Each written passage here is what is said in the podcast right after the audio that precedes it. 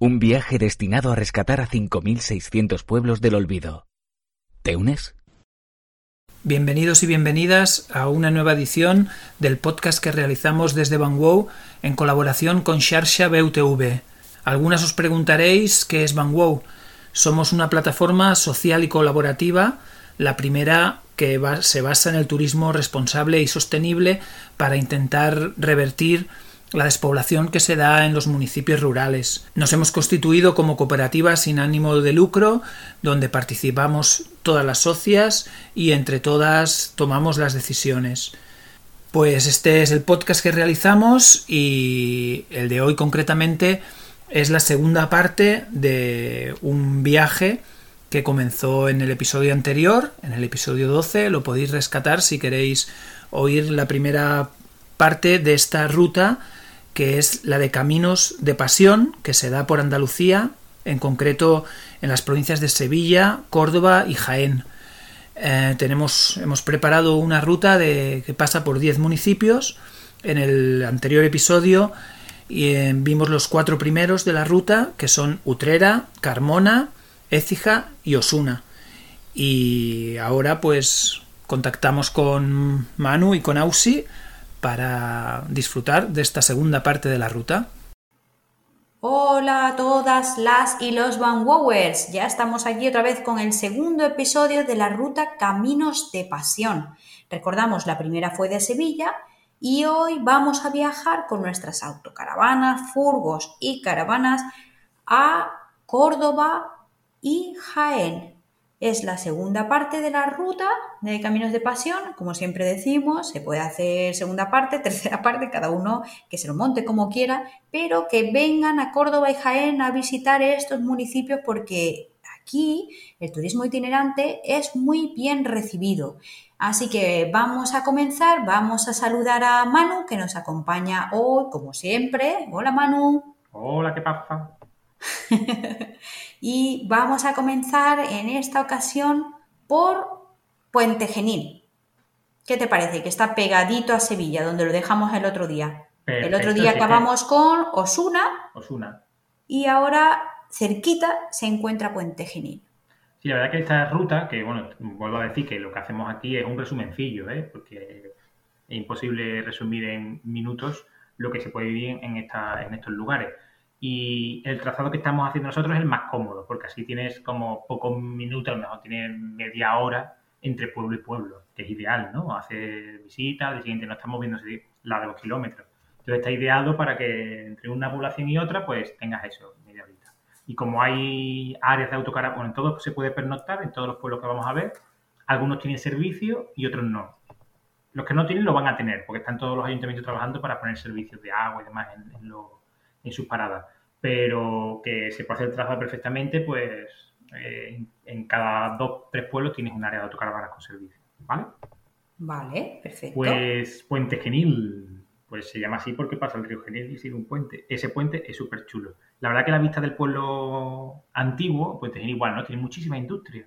De hecho, una de las cosas que tienen potencial es el turismo industrial. Al pasar el río Genil, pues tienen todas esas bueno, empezaron con molinos, luego fueron industrias textil, cosas que te esperan más en estas zonas del norte de España, pues están allí en, en, el río, el puente Genil. Y, y, la zona esa del puente antiguo, ¿no? donde se llega, digamos, a la parte céntrica, es súper chulo. Y luego todo el centro igual, ¿no? Pues un pueblo andaluz, con todas sus calles de adoquines, todo muy cuidado, las casas encaladas, es muy, muy chulo verlo.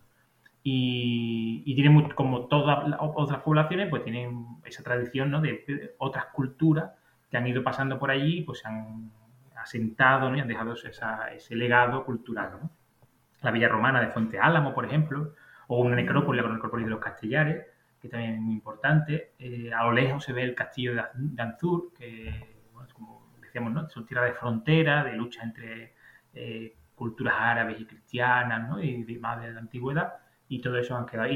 Esto de todo, lo guay es que todo se puede visitar, ¿no? En bicicleta hay muchas rutas en BTT en Puente Genil, que te pueden mover a alguno de estos puntos, con lo cual, pues, bueno, pues eh, amplía la oferta, ¿no? No solamente visitar el pueblo, sino además el entorno, ¿no? Que es súper guay. Eh, De las otras poblaciones también hemos ido nombrando cosas, ¿no? Porque es verdad que Caminos de Pasión como tal, ¿no? Pues te habla un poco también. No tiene que ver solo con la Semana Santa, sino es toda la cultura que encierra más que nada la cultura andaluza. Pero verdad que coincide que estos pueblos, todos los que estamos visitando, tienen una Semana Santa espectacular. Algunas por bonita, ¿no? Por cuidado, los cuidados de los detalles y más puras, pero otras, como la de Puente Gil, súper interesante. Porque la, la Semana Santa no es la típica con Nazareno de capirote y demás, que también hay algunas, pero en este caso en Puente Genil salen unos mascarados, una, figura con máscara, súper eh, impactante, ¿no? O atractiva, te quedas embobado viéndola, porque cómo, cómo se mueven, cómo la, expresión que tienen. Es muy chula la Semana Santa de, Puente Genil, ¿no? Te guste más o menos la, la parte religiosa, la cultural y artística es espectacular, es patrimonio esta Semana Santa de esta población. Eh, y además lo enlazo con la gastronomía. Porque igual, ¿no? Esa repostería de Semana Santa tradicional en Puente Genil se come ideal. Hay un producto de, muy típico de Puente Genil, que todo el mundo lo conocerá, que es el dulce de membrillo. Una de las principales mm, fabricantes de dulce de membrillo de España son de, de Puente Genil, que mucha gente lo conoce precisamente por eso. Y luego, además, como tenemos la, estamos ya en Córdoba y hay una denominación de origen de un vino súper rico que es el Montilla Moriles, Puente Genil forma parte de esa denominación de origen. Entonces, hay mucho vino de este dulce, ¿no? Que es de Pedro Jiménez, que es una pasada, también blanco y demás, todo de la denominación de origen. Y, entonces es tierra que se puede gustar con una copita de vino en la mano. O sea, que es ideal, ideal.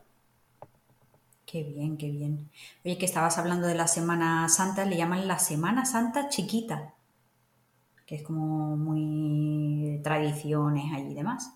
Sí, sí, es muy guay. Vamos, todas, ¿eh? todas las poblaciones de la ruta Camino de Pasión tienen una Semana Santa eh, peculiar. De hecho, Luis, hablamos el otro día de, la, de la posibilidad de hacer esta ruta, ¿no? Que recomendábamos siempre, ¿no? evitar el verano, que hace mucho calor, pero bueno, invierno, otoño, primavera, que es cuando se celebra la Semana Santa, que es cuando el azar está en flor, que es cuando salen los colores, cuando es espectacular. Y claro, si te coincide con Semana Santa, pues te puedes hacer la ruta en esos 4, 5, 6 días que tengas de vacaciones de Semana Santa intentar al menos pasar por todos los pueblos, porque es espectacular. Y si no, puedes hacer 5 esta Semana Santa y 5 la siguiente. Totalmente, y no solo en Semana Santa. O sea, todo el año, ¿no? Todo menos verano, menos verano. A ver, hay gente que aguanta, tiene, son de pellejo duro y aguantan bien el calor, ¿eh? Sí, no, sí. Además que con una cervecita fresca ya está claro, Claro, Oye, ha salido el tema del vino. Hombre, claro. Montilla Moriles, denominación de origen protegida. No vayamos a denominación de origen a secas, no, protegida, DOP. Porque salía, o sea, antes, o sea, en el episodio de, que hicimos de Sevilla, nos olvidamos de hablar también del vino. Pero, por ejemplo, eh, cuando hicimos aquella degustación en la bodeguita de, eh, ahora lo diré, eh, ¿dónde fue que nos paramos? Que había en Sevilla también una tradición. Bueno, pues también tú estás hablando de, de Tepa, que hicimos una cata en una bodega, que Tepa no está en la podría, es bien merecedora Estepa de estar en la sí, de pasión. Totalmente. No entra, pero es que ahí viene el nexo. Estepa, que ya está en una parte de Sevilla, hay una carretera que tú sabes dónde llega. Mm, no, me estás pillando. a Puente Genil. Entonces, hay una serie de pueblos sevillanos que están en esa zona que tienen mucha vinculación con la zona de Córdoba. Y de ahí viene toda esa riqueza de vino. Porque es verdad que otras zonas de Sevilla no tienen tanta cultura, o se ha perdido, ¿no? Porque se han eh, potenciar otros cultivos. Pero precisamente esa bodega que tú dices, muchos de los vinos o el, carácter que tiene, incluso el acento de la gente de Estepa, tira mucho para la zona de Córdoba. Está todo unido ahora. Es que de hecho la cata que hicimos, recuerdo yo, que estaban hablando que eran vinos de Montilla Moriles, pero que los venían a eh, hacer la, eh, un poco, a meterlo en los barriles, ¿no? en las barricas.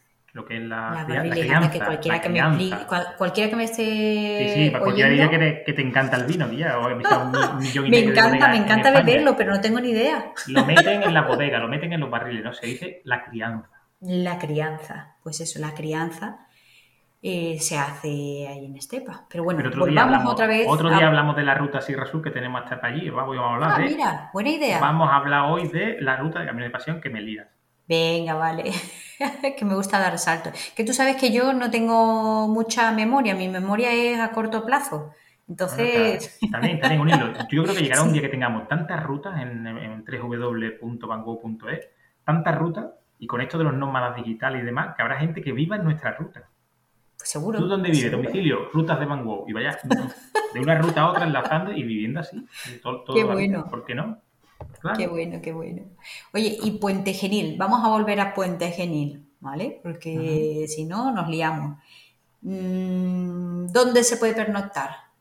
Bueno, pues Puente Genil es de estos pueblos que aún no tienen la zona de autocaravana terminada, pero están también con el, proyecto ya presentado y aprobado para crear una zona de, de autocaravana con servicios. Y de momento, pues tienen una zona, una avenida donde tienen unos aparcamientos, una zona tranquila y cerca también del centro, que ellos lo quieren potenciar, que puedas aparcar de manera segura, dormir y que puedas visitar el, el pueblo, que lo tengan más o menos a mano. Está todo referenciado, como siempre digo, en Van Gogh y se puede visitar. Y, bueno, luego tiene diferentes zonas también. Hay gente que, eh, mucha gente visita Puente Genil y va al campo de fútbol, que hay un aparcamiento grande y demás, que también se propuso como zona de estacionamiento previa a cuando termine la zona de autocaravana, que va a quedar muy chula y que vamos, va a ser ideal ir allí a pernoctar. Qué bien, qué bien, qué ganas. Pues nada, vamos a seguir el camino y de Puente Genil nos vamos a ir a Lucena y te voy a hacer el juego que te hice en el episodio de Ruta Caminos de Pasión número 1, tu top 5 en Lucena. Un, dos, tres, respondo otra vez. Madre mía, yo suspendería el examen seguro. si me da mal. ¿Me lo puedo poner tipo test, por favor? Bueno, de Lucena fue una de las, para mí seguramente, la gran desconocida de, de- porque había escuchado hablar muchas veces de ella, pero no, bueno, la, la, la menosprecié, o sí, la menosprecié. No sabía lo que había ahí. Ahí, no me lo imaginaba. Había visto carteles, Lucena, mira, Lucena era un pueblecito. Como yo Eh, de fija. Sí, ya, pero de fija yo me lo esperaba. En el fondo, sabes que tiene como esos campanarios, algo había escuchado. Y, Ya, bueno, pero que no te lo espera tenga- esperas, ¿no? Que No, no te no, lo no. esperas por nada del mundo y luego sales de allí que quieres volver el siguiente fin de semana para seguir aprovechándola. Sí, pues yo en Lucena reconozco que me pareció, mm, no sé, no me lo esperaba para nada. Me sorprendió más incluso que decía. Teniendo en cuenta que decía, estamos hablando que es la pequeña Florencia. Pero bueno, eh, son de estas cosas que, no sé, te conectas o me encantó. Eh, Luce- Lucena, más es por la parte histórica, a mí me, me llama mucho la parte histórica. Lucena eh, tiene una ne- necrópolis judía eh, que tiene la- no tiene una, tiene la necrópolis judía más grande de la época de, del Sefarad, ¿no? que era como se conocía a la, a la península ibérica en la época de, lo- de los judíos, ¿no? esa época árabe, ¿no? que estaban los árabes por aquí, tenía también la, había una parte ¿no? que, eran, que eran judíos. El- de hecho, la llaman Bueno, la perla. Eso iba a decir, que la llaman, eso la llaman la perla de Sefarad. O sea, Sí. me contaron que los judíos de cualquier parte del mundo saben dónde está Lucena. O sea, es un referente para su cultura. Entonces, ahí creo que ahí es donde reside el que a mí me sorprendería tanto. Es decir, una ciudad que tengo yo aquí al lado y que, bueno, no había prestado apenas atención y que probablemente muchas culturas, esta cultura judía del mundo, o sea, de un judío que esté en Australia ahora mismo, sabe dónde está Lucena.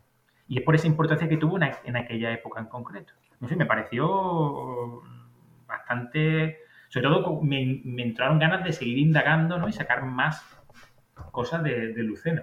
Y bueno, una visita, flip, bueno, se puede visitar la, esta necrópolis judía, ¿no? que es impresionante, Mm. eh, visitable, una pasarela, lo vas viendo todas las tumbas, muy instagramable también, repito esta palabra.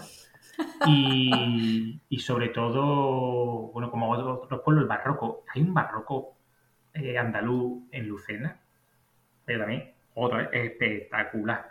Y además que tiene mucha tradición de los orfebres, que supongo que vendrá también de esa tradición judía. Entonces, artesonados de, y ¿no? Lo que, cómo están engalanados, ¿no? esa orfebrería que se hace religiosa o no, o, arquitectónica lo que sea. Pero bueno, una locura, una locura. Darte un paseo por Lucena y ver, y ver estos, estos detalles. Entonces, claro, es que te das un paseo por allí, no, no, tiene recinto amurallado del Castillo del Moral también, eh, casas, palacios, ¿no? Como el Palacio de los Condes de Santa Ana, que también son visitables, que son bueno, eso, que te quedas embobado en la puerta mirando, lo que no te lo, te lo, te lo acaba. Y luego cosas curiosas, como por ejemplo el Museo de la Automoción Antigua, que... Ah, mira. Sí, sí, sí, es una eh, pasada, es muy interesante. Son cosas que tú no te esperas en un sitio, va porque había una tradición, porque había alguien que empezó a coleccionar esos objetos, por tal. Y claro, al final nosotros vamos a la autocaravana, que es automoción. Entonces, muy, muy, muy interesante la, visita a, a, Lucena. Yo desde lo que tengo muchas, muchas, muchas ganas de volver, porque no me dio tiempo a verlo todo y quiero, quiero volver. Bueno, pues eh, apuntada queda ese top 5. Yo creo que has hecho top 6, pero bueno, te lo vamos a perdonar. me he guardado una cosita, que es el top 7 si quieres.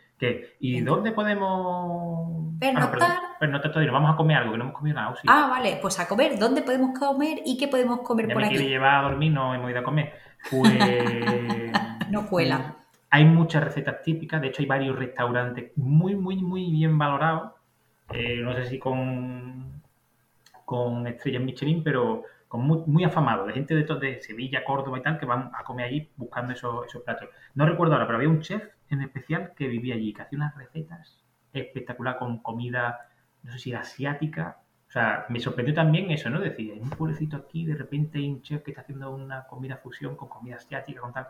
Bueno, que te vuelven loco en estos pueblos. Y luego tienes la repostería o los platos típicos, los bolos, las naranjas picadas con bacalao. Estos oh. platos además que son como muy, no vegetarianos porque tiene bacalao, pero muy de esa...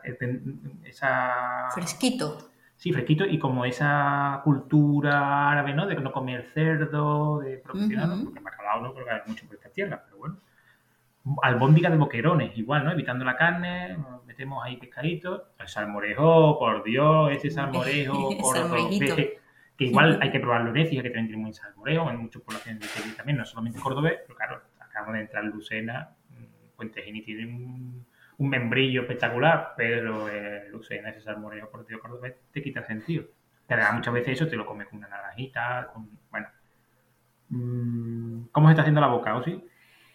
Pues a mí se me está haciendo la boquita agua. Además, mm, que tengo hambre ahora y me ha cogido con hambre y me apetecería probarlo todo. Pero lo que yo soy de dulces y no me has dicho ningún dulce, entonces todavía no me has convencido. Época de Semana Santa, eh, pestiño. Yo no sé si tú sabes lo que son los pestiños. Hombre, claro que lo sé. Cuando, dicen, a uno, yo tiene la oreja como un pestiño, ¿no? Pues eso, eso, no lo había escuchado nunca, pero bueno. pues ahora fíjate la oreja de la gente, que hay gente en el mundo que tiene la oreja como pestiño.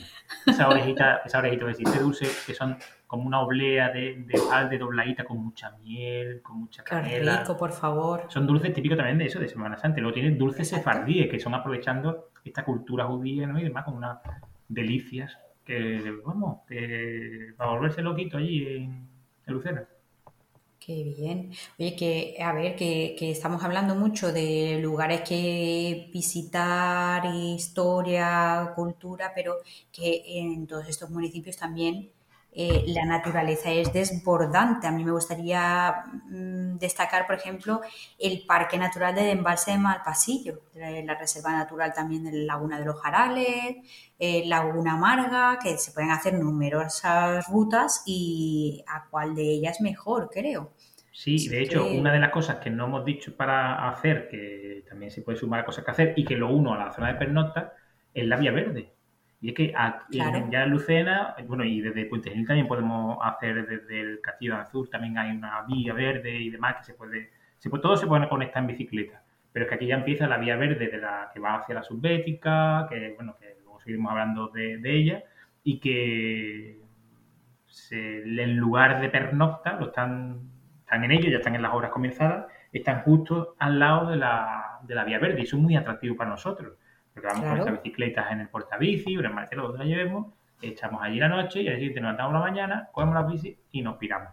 Y además, la antigua estación la han reconvertido y la aprovechan para un, bar-restaurante, con lo cual a la vuelta del pasito en bici desayuno que te crío allí para reponer fuerza y luego voy a visitar Lucena. O sea que el plan está hecho. Plan redondo. A mí esos planes me encantan. Me encanta que los planes salgan bien. Pues mira, añado que en esta zona de pernocta que van a aprovechar también para adecuar una zona que está al lado del río, lo van a poner todo muy bonito, está junto al eh, auditorio. El auditorio de Lucena es una pasada, un edificio, van a cantar allí los mejores del mundo. Rafael, o los que me gustan a mí, ¿no? Los cantantes de España de toda la vida. Claro, los que pues te gustan a ti, van. Exacto. Pues un paseíto, habrá un puentecito, cruza y están, pues, si no quieres hacer deporte puede haber un concierto de Rafael o de, no sé, de, de los mojinos cocidos, de lo que a uno le guste y que toque allí, claro.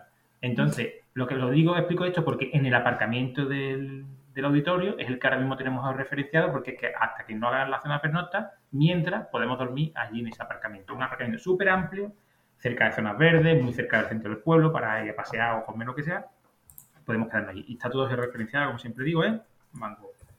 Qué bien. Bango.es, que nadie se olvide, se pone en el buscador Caminos de Pasión y le sale la ruta automáticamente. No tiene que buscar en ninguna provincia, directamente a la ruta.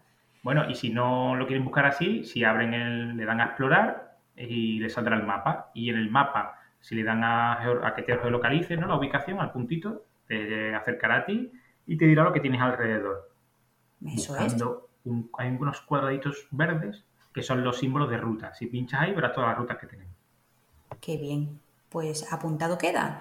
Pues vamos a continuar el viaje por Córdoba y de Lucena nos vamos a otra que acaba en Ena. A Adivina. a la pena, que no, No, vamos a ir a Baena. Baena. Baena. Venga, vamos a ver qué podemos visitar aquí. Vamos a empezar ahora con el lugar de pernocta. Llegamos Venga, a Baena dale. y aparcamos en estos me- locos. Me Venga. explota la cabeza. Pues mira, Baena eh, tiene varias posibilidades de, de pernocta. Eh, si buscamos en Google saldrá una zona que había en un polígono industrial, pero bueno, eh, ahora están revisando ese tema porque bueno, saben que somos turistas de calidad y no quieren tenernos en el polígono. Ahora mismo allí está la zona, digamos, de agua y demás, pero nos van a situar en un parque que hay cerquita de- del centro, junto a las piscinas, y todavía no tienen que habi- habituar, ¿no? Todavía no está, se puede aparcar, ¿eh? Ya está referenciado como que se puede estacionar allí, pero no hay servicios de agua. Allí tendremos bares muy cerca, con churrería, que no lo he dicho hasta ahora, pero todas las rutas de Caminos de Pasión siempre vamos a encontrar una churrería abierta para nosotros, un domingo por la mañana, con lo cual ese desayuno de, churro, de porra, de lo que cada uno quiera, con chocolate o con el cafelito se lo va a poder tomar, con lo cual ideal. Entonces, eh, tenemos esa posibilidad o eh, van, están trabajando a ver si encuentran o deciden otra zona en la zona baja del pueblo porque la, la vía verde también pasa por ahí. Entonces, para no poner la zona de autocaravana tan lejos de la vía verde, probablemente habi- habi- habiliten una zona cerca de, de la vía verde. Pero bueno, de momento tenemos esa zona céntrica, arriba, que está en referencia al mango, y que, bueno, con árboles de sombra, ideal. Igual, decíamos antes que en verano no recomendamos tanto esta zona porque hace calor, pero que en todos los pueblos hay piscinas. Y esto es porque hay una piscina enorme, a lo mejor por no sé cuánto valdrá la entrada un día, un euro, dos euros, tres euros, entras y tienes ahí tu bar, tu césped para tirarte, tu piscina agua fresquita, o sea que es una alternativa al verano en playa. Pues sí, también, tienes razón. Me gusta la idea. Bueno, ya hemos dormido en, en Baena, porque hemos llegado por la noche, pero ahora vamos a ver Baena, ¿no?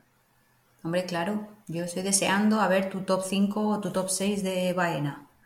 A ver si eres capaz. En Baena nos estamos metiendo, aunque estemos en Córdoba, y aunque es verdad que todos estos pueblos que hemos ido hablando, todos, ¿eh? Eh, ya sea Carmona, ya sea Utrera, todos tienen un aceite muy bueno. Andalucía, vaya donde vaya, Huelva, Sevilla, Cádiz, aunque pensemos siempre que solo Jaén, mm, todas las zonas tienen un aceite de oliva espectacular. Pero Baena ya nos estamos acercando cada vez más a, a Jaén, y esa zona también de subbética de, de- entre Córdoba y Jaén es muy aceitera. Y tenemos unos aceites de oliva espectaculares. Tenemos varias almazaras, que son lugares donde, donde prensaban la, la aceituna, que se pueden visitar, que son también espectaculares, que sí que pueden incluso hacer una cata de aceite. Eh, la joya de la corona de, de Baena, en cuanto al patrimonio, pues, pues es el parque arqueológico de Torre Paredón. Está un poco alejado del pueblo, pero se puede llegar con la autocaravana. Hay un aparcamiento grande allí, pero es una es una es un resto de, población de más de 3.500 años de antigüedad. O sea, Madre mía. mucha tela. ¿sabes? Sí. Eh, mm, prerrománico, no sé, no sé cómo situarlo en la historia, pero muy, muy antiguo. Eh, y se puede visitar. Y de hecho hay, se encontraron unos restos que son una pasada. El sitio ya no es solamente chulo por la parte, digamos, arquitectónica, sino que es eh, muy interesante paisajísticamente, porque está en una loma, eh, el paisaje, el atardecer allí es súper chulo, o sea, es muy guay para visitarlo instagrameablemente. Palabra Pero- nueva, no te la había escuchado nueva. todavía. No, es nueva, instagramable. Es que Sí, he hecho, lo he tenido que repetir 20 veces hasta que me ha salido del tiro. Tenemos también el- toda la parte del centro del pueblo, el barrio de la Medina, que es una parte, ¿no? Así como antigua, es la parte más alta de la ciudad, el castillo. Eh, no sé, tiene como muchas cosas que se pueden visitar, luego muchos productores locales de queso y vino también, ya estamos en la parte también. Mm, también quesito, forma parte no, había, de la... no había salido, perdona, no había salido el queso No, queso todavía, no. ¿no? No, y mira que Ah. tenemos, ¿eh? Dentro de Outrera, Carmona, es decir, hay queseros y hay quesos muy artesanales, pero aquí hay varias artesa- queserías artesanales que se puede degustar. Igual que se puede gustar el vino de Montilla Moriles, que si te unes un queso de cabra o de Oh. oveja con un eh, vino dulce de Montilla Y el dulcecito que no falte de las Y confiterías. el dulcecito, porque Baena también es muy de confitería, de dulces típicos y de una Semana Santa, que es la Semana Santa de los judíos, que esta es también de las que dices, "Hostia, qué guay". Hay como dos bandos. Están los que tienen la cola blanca y los que tienen la cola negra, porque aquí van como vestidos de una especie de tropas antiguas que son- la ropa tanto de un bando igual, otros son iguales, lo único que cambia es una cola larga que sale del, una cola de caballo, que sale del casco, que unos son blancos y otros son negros. Y entonces Qué tú puedes ser de un bando o de otro. Y hacen una tamborada, bueno, es, es espectacular. Eso es una de las cosas que tú dices, qué aquí escondido, que no, yo no lo conocía y me perdí esta fiesta, pues espectacular. Yo, si esta Semana Santa es Semana Santa como toca, como hace años que no estamos viviendo por la pandemia, yo me voy a hacer la ruta Caminos de Pasión, pero fijo, vamos. Toda. Es que lo tengo, sí, sí, lo tengo súper asumido y no sé tú, te- eh, lo Sí, sí. tenemos que hablar, porque entonces mm, yo me cojo la furgo y tú te apañas a donde te quieras ir, pero Además, aquí hay muchos eventos. Eh, eh, mm, habrá muchas personas que, no, que nos escuchen que no, sab- no estén muy entendidas de Semana Santa, a lo mejor no hayan visto mucho Semana Santa. Aquí en Andalucía la Semana Santa es muy larga, desde el viernes de, de la borriquita hasta el domingo de resurrección. O sea, al final son eh, 10 días. ¿no? Eh, Con el viernes, sábado, domingo, viernes Dolores, hasta la semana siguiente, al final son 10 días. Pues te puedes repartir. Claro, lo ideal sería en cada sitio ver algo. Porque a lo mejor Claro. la borriquita de ese viernes o el miércoles santo o lo que sea es más típico en un sitio que en otro, pero bueno, tú te haces tu ruta y ves un poquito de cada, ¿no? Y yo, por supuesto, comiendo un pastelito en cada uno de los pueblos. Eso por descontado. Eso no, lo- no lo, ponía en duda, desde luego. Pues apuntado queda también eh, visitar Baena. Y antes me he vuelto un poco loca en el recorrido. A, ver, que tampoco es una barbaridad, ¿eh? Lo que estamos hablando de kilómetros. Me he pasado unos 20 kilómetros, que de, de Lucena antes se llega a Cabra, que también está en la ruta.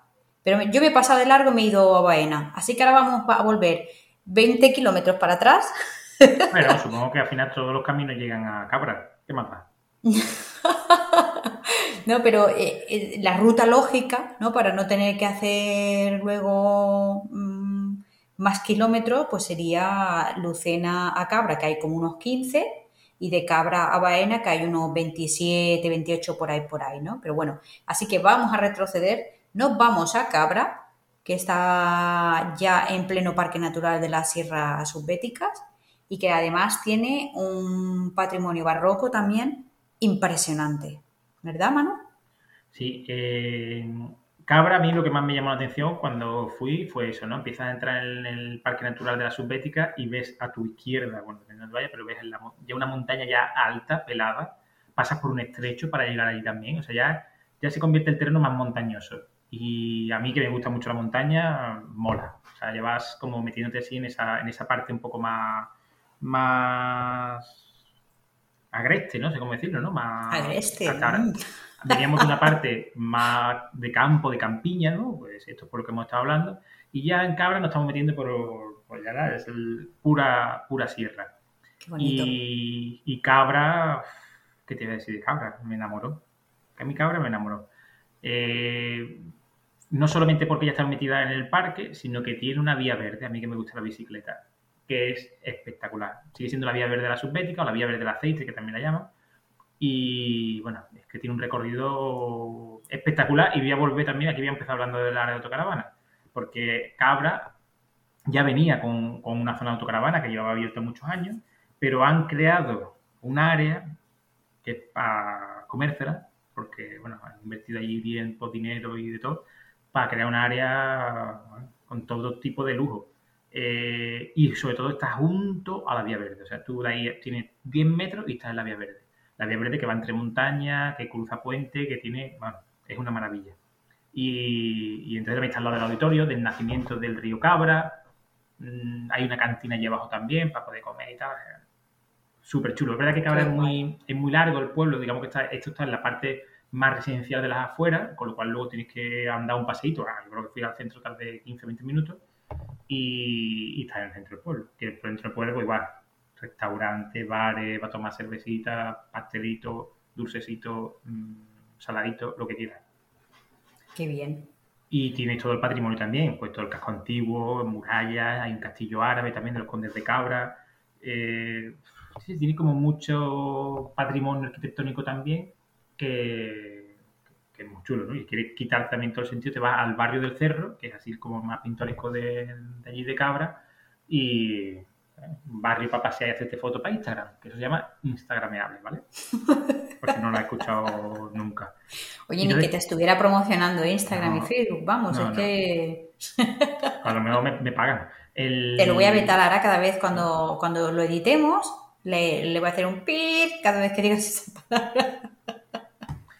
Bueno, que yo lo quería que hablar, yo voy a hablar de, de mi libro de, de, platos, de comida. Venga. Entonces, el, un plato típico de allí pues son los empedrados, o los potajes también, ¿no? Y, o espinaca con garbanzo. Mira qué plato más bueno, una espinaca con garbanzo al estilo andaluz, ¿eh? Que eso es... Tú dices, a mí la espinaca no me gusta que eso es verde. Que... No, no, prueba la espinaca con garbanzo, con todas sus cositas, que eso está... Que claro, tú te coges tu bici, por la mente duerme, duerme en la zona, en el área pernocta. Te coges tu bici, te hace una ruta que ni para qué te vuelve, te pega tu duchita o incluso te va a la piscina que también está cerca. Y la piscina es muy chula porque está a continuación del nacimiento del río. Y es como que le da ese rollo natural a la piscina. Pega tu bañito y luego te vas allí a tomarte a cuerpo de rey una espinaca con garbanzo. Que vamos. Y luego acabas con tus pastelitos, tus garrojos, tus pestiños, los pasteles típicos de, de cabra. Así que bueno. Eh, yo cabra. ¿Has dicho pestiños, sí? ¿Perdona? Garjorros. Gajorros. Sí, mm. son unos pastelitos típicos. Digo, y hay más, ¿eh? ¿Verdad que aquí por nombre y por tipología te, puede, te puedes aburrir? ¿Cómo eso, son los gajorros? Pues yo no los he probado, sí. ¿No? Lo, no. Pues entonces ya tienes excusa para ir otra vez para a ir. Es que es lo que ahí te he pillado, ¿ves? Sí. No puedes irte de cabra sin probar los gajorros, porque seguro sí. que son unos yo... dulcecitos típicos solo de allí y hay que ir a probarlos allí. Así que yo he, probado la espinaca con garbanzo y he probado los pestiños, pero yo en todo no lo puedo probar, como tú comprenderás, pues me convertiría en el hombre bola y no iría en autocaravana, iría rodando después los pueblos. Entonces, así vuelvo. me parece perfecto. Vale, pues ah, ya hemos contado dónde pernoctar, qué comer, qué visitar eh, allí en Cabra, así que vamos a continuar el camino, espero no hacer ningún salto ilógico y nos vamos a Priego de Córdoba, porque ya habremos pasado por Baena. Así que de Baena, Cabra, Baena, Priego de Córdoba. Pues, Estoy liando, ¿verdad? Estoy liando mucho la cosa. Pero bueno, estamos en Priego, ¿vale? Que también está en el Parque Natural y el Geoparque de las Sierras Supéticas. Exacto. Aquí en, el en Priego, pues te llama la atención eso, ¿no? Igual que antes, pues ese paisaje más montañoso, está, está, está ahí el Geoparque de la Sierra Subbética, con lo cual ruta obligada, ¿no? Un día hace un poquito de senderismo y subir a esos picos que, bueno, de toda la campiña, toda la parte de la, de la sierra y demás. Y bueno, tiene un sitio que se llama el Balcón del Adarve, que es un tajo natural con un desnivel que pues, tiene una pista también impresionante para hacer fotografía de paisaje, para, no sé, la verdad que es bastante chula esa parte paisajística de esta zona, ¿no? Porque compagina los lo, lo perfiles más suaves que llenos de olivo con esta parte, ¿no? Más rocosa, muy chulo, ¿eh? que a mí me sorprendió, no me lo esperaba, ¿sabes? Como que no de repente en esa zona entre Jaén y Córdoba que hubiera ese paisaje montañoso, me mola mucho. Y luego eso tiene la propia, el propio barrio histórico, digo igual, se divide como una parte más histórica, más antigua y el pueblo nuevo, ¿no? El, y la parte antigua pues súper chula, ¿no? típicas calles cordobesas, ¿no? Con los jarrones de, con los, las macetas de geranio, ¿no? Esa, sí. Esos patios, ¿no? Andaluces, uh -huh. cordobeses, eh, es muy guay. Y Priego de Córdoba es afamado mundialmente por el, por el aceite de oliva virgen extra, como otras poblaciones también, pero bueno, que Priego tiene como mucha cultura de, del aceite de, oliva. Se pueden visitar Almazara, eh, tiene unas patatas fritas también, eh, en mi caso, que, son de allí, de, de Priego, San Nicasio. Bueno, es que toda esta zona tiene mucha cultura de papas fritas, vamos, que son famosas de Muchas veces las churrerías, te decía las churrerías, también es donde se hace la patatas fritas, ¿no? Que tiene que cuidar, cuidado con el gluten, tú no puedes comer patatas fritas si han hecho churros, pero aquí como un tradicional, son pero que, que, hay tradición, o sea, y cuando yo digo tradición no son las leyes ni ninguna de esas marcas que no, saben a nada, que son papas fritas de verdad. O sea, las que de las que no puedes parar de comer, pero vamos, eh, yo creo que es algo mm, extendido en toda la cultura andaluza. Pero vamos, que ahí queda, que me encanta. Sí, creo que decía que aquí por las lo que son churrerías por la mañana, para el desayuno, luego se reconvierten y son freidurías de patata por la tarde. Entonces, claro, tiene el frito ahí todos los días, pero claro, frito con aceite de oliva virgen extra que no es lo mismo que, cuando se frita con aceite de girasol. Tú piensas que el otro día ya lo decían en la tele, que, siempre había hablado que el frito era, sano. No, no, no, no. Se ha comprobado que freír con aceite de oliva virgen extra de Priego de Córdoba alarga la vida. Entonces, porque se retienen los De Priego de Córdoba, ¿eh? Sí, sí. Bueno, los de toda la, ruta de Camino de Pasión, pero ahora estamos en Priego de Córdoba, entonces hablo de, que, que, una croqueta frita en aceite de oliva virgen extra es sano. Entonces, quitarse lo complejo y comer más croquetas, pero siempre con aceite de oliva virgen extra. Y, no solamente eso, esto como anécdota. Cuando estuve por la ruta, para ir a un supermercado, que es una marca alemana, ¿no? que todos conocemos, pero que no voy a decir la marca, y cuando fui a comprar aceite, el aceite que tenían era de, de Priego de Córdoba. Entonces también como que, sí, sí, la facilidad que hay en comprar estos productos en cualquier supermercado de, la ruta de Camino de Pasión, encontráis productos y tirar de eso, de productos de allí. Podiendo comprar un aceite allí, no me comprar un aceite de otro lado, que estará muy bueno también, pero estando en Priego de Córdoba y comprar cosas de, de, de de Córdoba. Eh, puedes visitar también el antiguo matadero, el mercado de la carne, eh, el huerto de las infantas o el huerto castillo. Hay muchas cosas que se pueden visitar por Priego de Córdoba que te hacen una visita súper chula durante tus días, ¿no? No todos vamos a estar todo, todo el día comiendo patatas fritas. Claro. Bueno, ahí has dicho tú el mercado de la carne que la gente también lo, suele conocer más por las carnicerías reales, ¿no? Que las fotos que salen en todos los sitios con esa escalera eh, circular tan bonita, ¿no? Y un edificio que es ah, manierista, eh, y es el antiguo matadero y el mercado de carne, ¿no? Que es digno de visitar. Así que ahí queda esa, ese, pequeño apunte a tu explicación. Sí, yo me centro más en la pata frita y la churro. Y ya, ya, lo, veo, lo veo. De patrimonio arquitectónico, ¿no? Se ve, ¿no? El, tipo de visitas que solemos hacer cuando viajamos juntos. Yo soy la del patrimonio, la friki de la historia, la cultura, bueno, tú también un poquito, pero a ti te pirra la gastronomía, hijo. Tú yo, que... yo te lo he dicho, yo viví más años, porque son cosas con aceite de oliva Me parece perfecto. Vale, pues eh, pernocta, no sé si hemos hablado de la pernocta ya. No, no hemos hablado de pernocta. Priego de Córdoba es otra de las poblaciones que ya llevaba años apostando por este tipo de turismo y tenía su, tiene su área de autocaravana. Lo que van a seguir apostando más aún y la van a mejorar. Lo van a hacer, bueno, pues durante estos años han ido recogiendo eh, eh, feedback de viajeros y viajeras que han pasado por allí y van, han tomado nota y la van a mejorar. está en una zona espectacular, abajo del recinto ferial y es una zona con unos, unas arboledas, un parque súper chulo, las vistas de la montaña súper guay y tiene su agua para verter y demás, tiene todo, pero ahora van a poner un poquito más adecentado, bueno, algunas, algunos detallitos para hacerlo más cómodo aún. Así que, bueno, además Priego tiene mucho atractivo y casi siempre que pasa por allí había dos o tres autocaravanas, que muchas veces lo que decimos son extranjeros, vienen más ellos que nosotros que lo tenemos aquí al lado. Claro. No le damos tanta importancia y Priego tiene una, Priego de Córdoba tiene una visita, vamos, sí o sí. Qué bien, qué bien. Además, eh, de naturaleza, que no sé si hemos hablado lo suficiente, vuelve a tener la vía verde de la subbética, que también se puede hacer tanto si vas en bici como a caballo, que aquí es típico, el caballo no lo, no lo hemos mencionado eh, ni en el episodio 1 ni en el episodio 2. O sea, que también se pueden hacer rutas a caballo, que son preciosas. Y luego también eh, estoy recordando que en Priego de Córdoba encontramos el Jardín Micológico y el Centro Andaluz de, la Trufa, que también es, típica de la zona. Y que podemos visitar también de naturaleza, eh, que, creo, tú me corregirás que eres el, ambiental de...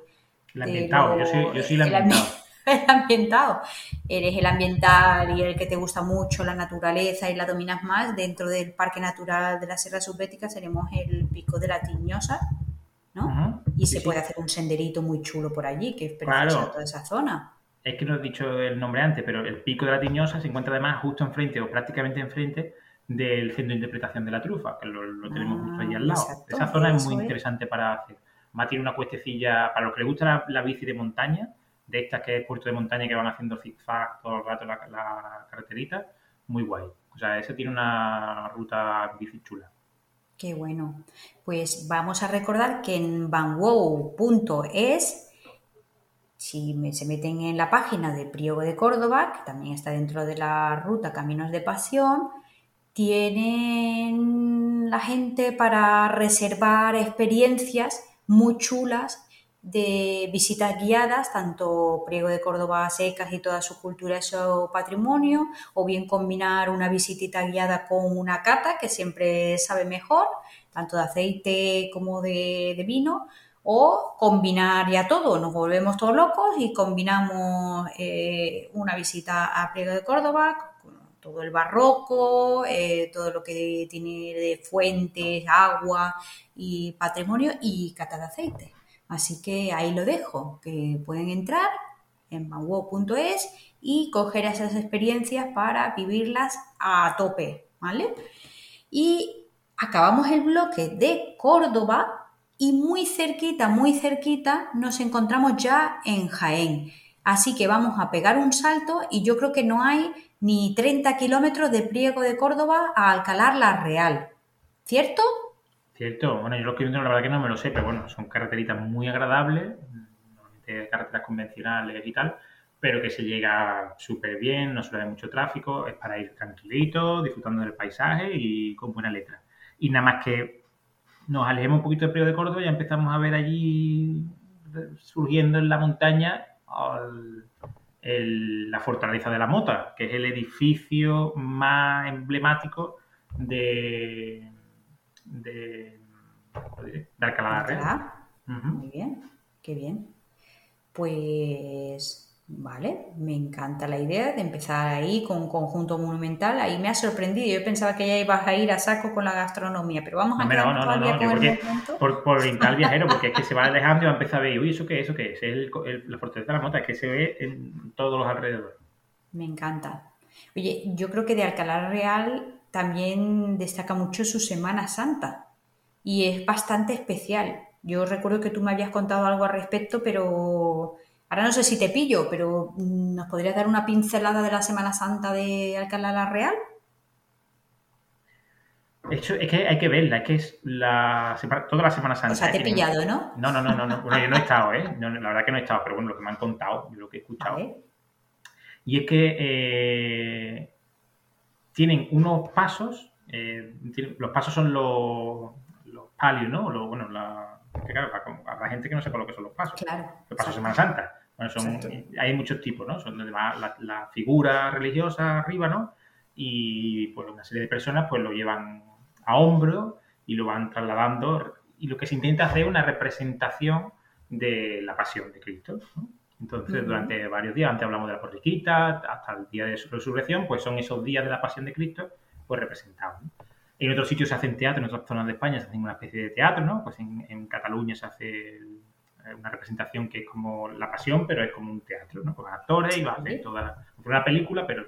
Y estos pasos de Semana Santa, que también se hacen en muchas partes de España, pues es una, la misma figura que tienen en la iglesia, el, Cristo de los gitanos, ¿no? Aquí en Sevilla, por ejemplo, pues lo sacan un día y lo llevan a hacer un paseo, en ese paso, y lo van llevando de una iglesia a otra, o no hacen una serie de, de actos religiosos. Entonces, aquí pues tienen eh, varios tipos, ¿no? Están los eh, mímicos pregonados o representados y los de andas, ¿no? Que son los, los dos tipos más, eh, más eh, característico, ¿no? En unas eh, van más para una parte más mm, del misterio, ¿no? De, Cristo y demás, y otros pues son más representaciones religiosas de fiestas y demás. Bueno, son, bastante interesantes, pero bueno, al final lo que hay que hacer es ir a verlo porque si no, no, claro, claro, claro. no tiene gracia que yo lo cuente, que no tiene ningún tipo de, valor. Ninguno. Eso hay, que, ir a verlo. hay que.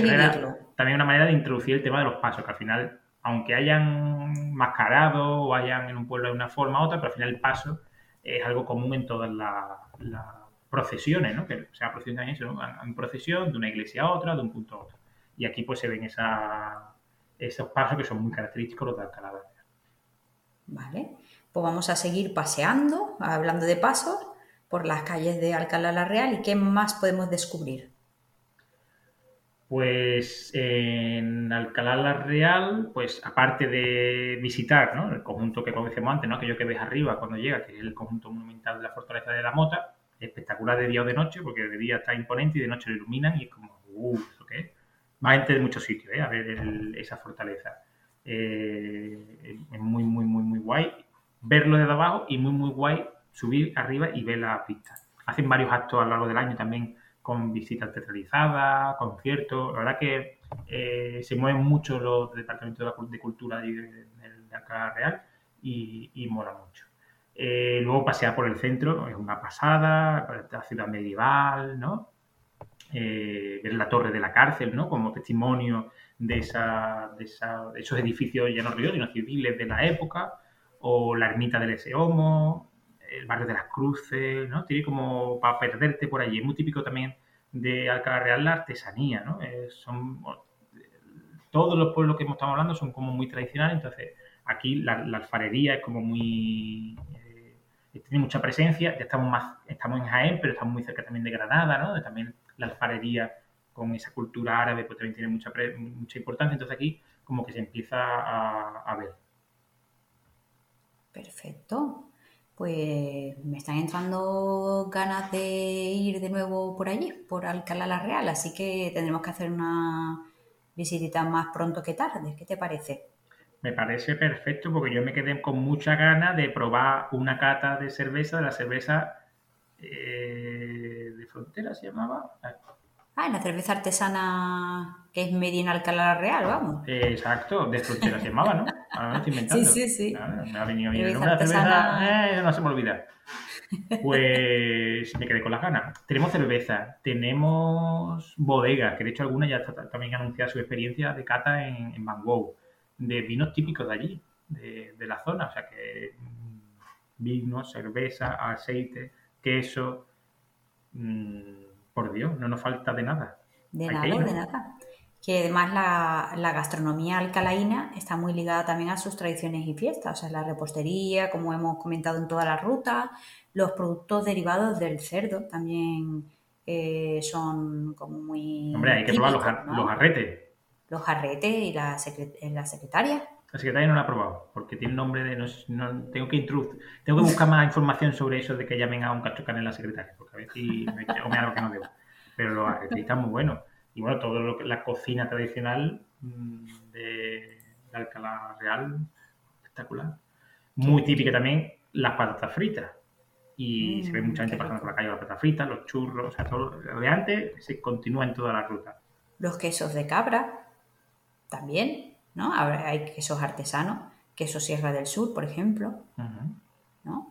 ¿Y qué más? ¿Qué más? ¿Tienen aquí vinos? Tienen vino, tienen una, no denominación de origen, pero bueno, tienen la, ¿cómo se llama la IGP? La... Sierra Sur de Jaén. Sierra Sur de Jaén, para, bueno, también tiene una manera, está, está protegido y son vinos típicos de allí.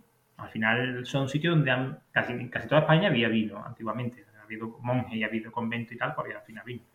La cosa que se ha ido perdiendo por otros cultivos. Aquí esta eh, IGP lo que hace es proteger ese vino típico de la Sierra Sur de Jaén. O sea que es un vino que hay que probarlo allí. Por lo tanto, hay que ir. Hay que ir. Me encanta la idea. Oye, ¿dónde se puede pernoctar? ¿Podemos pernoctar aquí en, en Alcalá la Real? ¿Hay zona de pernocta? Claro que sí, güey. Y además hay una zona de pernocta súper chula y es un proyecto muy guay que han llevado a cabo dos autocaravanistas, Juan y Francisco, o Paco, para los amigos, que han creado una zona de autocaravana, una iniciativa privada, eh, con 54 plazas, que además han puesto una zona de guardería y, pupilaje de autocaravana, pero esos 54 plazas, y le están poniendo todo el mismo del mundo en la creación del área. Ellos como conocedores de este tipo de turismo, pues están aportando todo aquello que ellos creen que eh, eso aporta valor, ¿no? Entonces tienen las plazas con todo tipo de servicios, eh, eh, han sembrado, los arbolitos los han puesto ahora, hay que esperar a que crezca un poquito, pero bueno, eso para el verano, ahora se está allí divinamente. De hecho, al quedar la real, la temperatura es muy suave. No es tan chunga como otras zonas de Andalucía. Pues está ahí en esas estribaciones de, ya de, entre Granada, Jaén, Córdoba y, la temperatura es muy buena. Total, que esa área de autocaravana tiene su zona chilao, tiene su zona para los niños. Esto me huele a quedada Hombre, ahí vamos a dejarlo seguro, sí o sí, porque además son súper majos Paco y Juan. Y le están poniendo, sobre todo eso, que le están poniendo ganas y quieren aportar una zona de calidad para este tipo de turismo. Eh, ya llevan abierto dos meses y ya están recibiendo gente incluso del extranjero. y bueno, hay que ir porque este tipo de cosas hay que, hay que valorarlas. Entonces, allí que vamos a ir. Tienen bicicleta también para poder hacer también la vía verde, te informan de todo lo que te haga falta para visitar el pueblo. No sé, yo estoy deseando de ir a visitarlo y quedarme por allí porque, bueno, es un sitio ideal. Hay algo que no he dicho de, este pueblo y que se celebra todos los años el Etnosur, que es un festival de música étnica que, bueno, que une músicos de todo el mundo y que es súper guay. Y de hecho se hace en verano, me he acordado por eso, porque aun siendo un festival de verano, se hace en el interior y se está súper bien. O sea que hay que ir en cualquier época del año. Claro me encanta. Pues yo creo, y, me da pena, ¿eh? Me da pena porque me lo estoy pasando genial solo de escuchar todo lo que se puede hacer, comer, visitar, pernoctar en la ruta Caminos de Pasión, pero yo creo que hemos llegado al último municipio de esta ruta. Pero no pasa me la volvería, volvería para atrás otra vez a explicar cada uno de los pueblos. Hoy estamos en Alcalá Real y mañana vamos a Diego de Córdoba. de Córdoba, luego hacemos Baena, Y así en bucle. Cuando llegue a Utrera, otra vez para atrás. Hay, muchos pastelitos, Bausi, que visitar. Sí. Oye, desde aquí un llamamiento a que los hagan sin gluten, por favor, porque eso es una tortura. Ver todos esos pastelitos y esos confites con gluten es... Mm, es duro, es duro. con un gordito en la autocaravana tenemos bastante, ¿no? También es verdad. Y pues hasta aquí la ruta, recordemos que pueden visitarla en www.vango.es. Y no sé si quieres añadir algo más. Nada más. Yo ya es que me he quedado pensando en el pastelito. No. me he puesto triste porque pensaba que acababa el programa y podía comer pastelito, pero no hay pastelito. Bueno, creo que tengo mostachones, ¿eh? eh que tengo mostachones de utrera. Me voy a comer mostachón. Aquí os dejo. Venga, pues a comer mostachones. Oye, y si hacéis el viaje, contadnos cositas de que habéis visto, que os ha parecido, que dejadnos algún comentario en algún lado, en las redes sociales, en la página de los pueblos también podéis dejar vuestros comentarios, no sé, dejadnos algo de que os ha gustado o si hemos dicho algo mal que no es así, lo podemos cambiar. Venga, pues ahí queda. A comer mostachones. Venga, hasta la próxima. Hasta luego. Adiós. Yo paro por tu pueblo. El viaje de Van Gogh que te lleva a descubrir micropueblos y vivir macroexperiencias. Y llegamos al final de la ruta. Eh, espero que os haya gustado y que tengáis nuevos sitios para visitar gracias a esta recomendación de Ausi y de Manu. Sobre todo agradeceros muchísimo a la gente que habéis llegado hasta aquí y nos habéis acompañado y deciros que si queréis comentarnos, pues podéis visitar nuestra web y podéis escribirnos al mail info em, yo con el tema que nos comentaba Manu del Etnosur, pues me ha llegado un poco el, el recuerdo y me he puesto a vuelo cebolleta porque eh, yo estuve, tuve la suerte de, ir al Etnosur en creo que 2008, o sea que hace ya muchísimo, pero es que el Etnosur es un festival em, que es, de visita obligada, como comentaba Manu, es a finales de julio, creo que la tercer fin de semana de julio, em, lo organiza el ayuntamiento de Alcalá la Real y comenzó en 1997 o sea que creo que no habían ni euros todavía. Mm, es muy recomendable, hay de todo, o sea, el pueblo se convierte, pues eso, en un festival de, de todo tipo de actividades, de circo, mucha música, escenarios en las plazas y pues sí, hay exposiciones, hay talleres, hay charlas y eso, acordándome de aquellos años, me vino a la mente el, concierto que pude ver de, de, un grupo muy especial para mí que se llaman Kalima. Los Kalima pues son un grupo de, de fusión pero también de lo que se llamó world music y, era una especie también de cruce de caminos de, diferentes nacionalidades, diferentes estilos. Había mucha base de flamenco, pero mezclado con hip hop, mezclado con, con sonidos latinos, cubanos, también con algo de, de, balcánico, violines, bueno, algo muy bueno, que sobre todo tuvieron su máxima creatividad entre finales de 2000 y principios de 2010 llegaron a grabar cuatro discos, creo que ahora no hace tanto han vuelto y han grabado unas cuantas canciones. Yo mm, me remonto a, aquellos años y os propongo ya para finalizar el programa de hoy la canción Palmonte.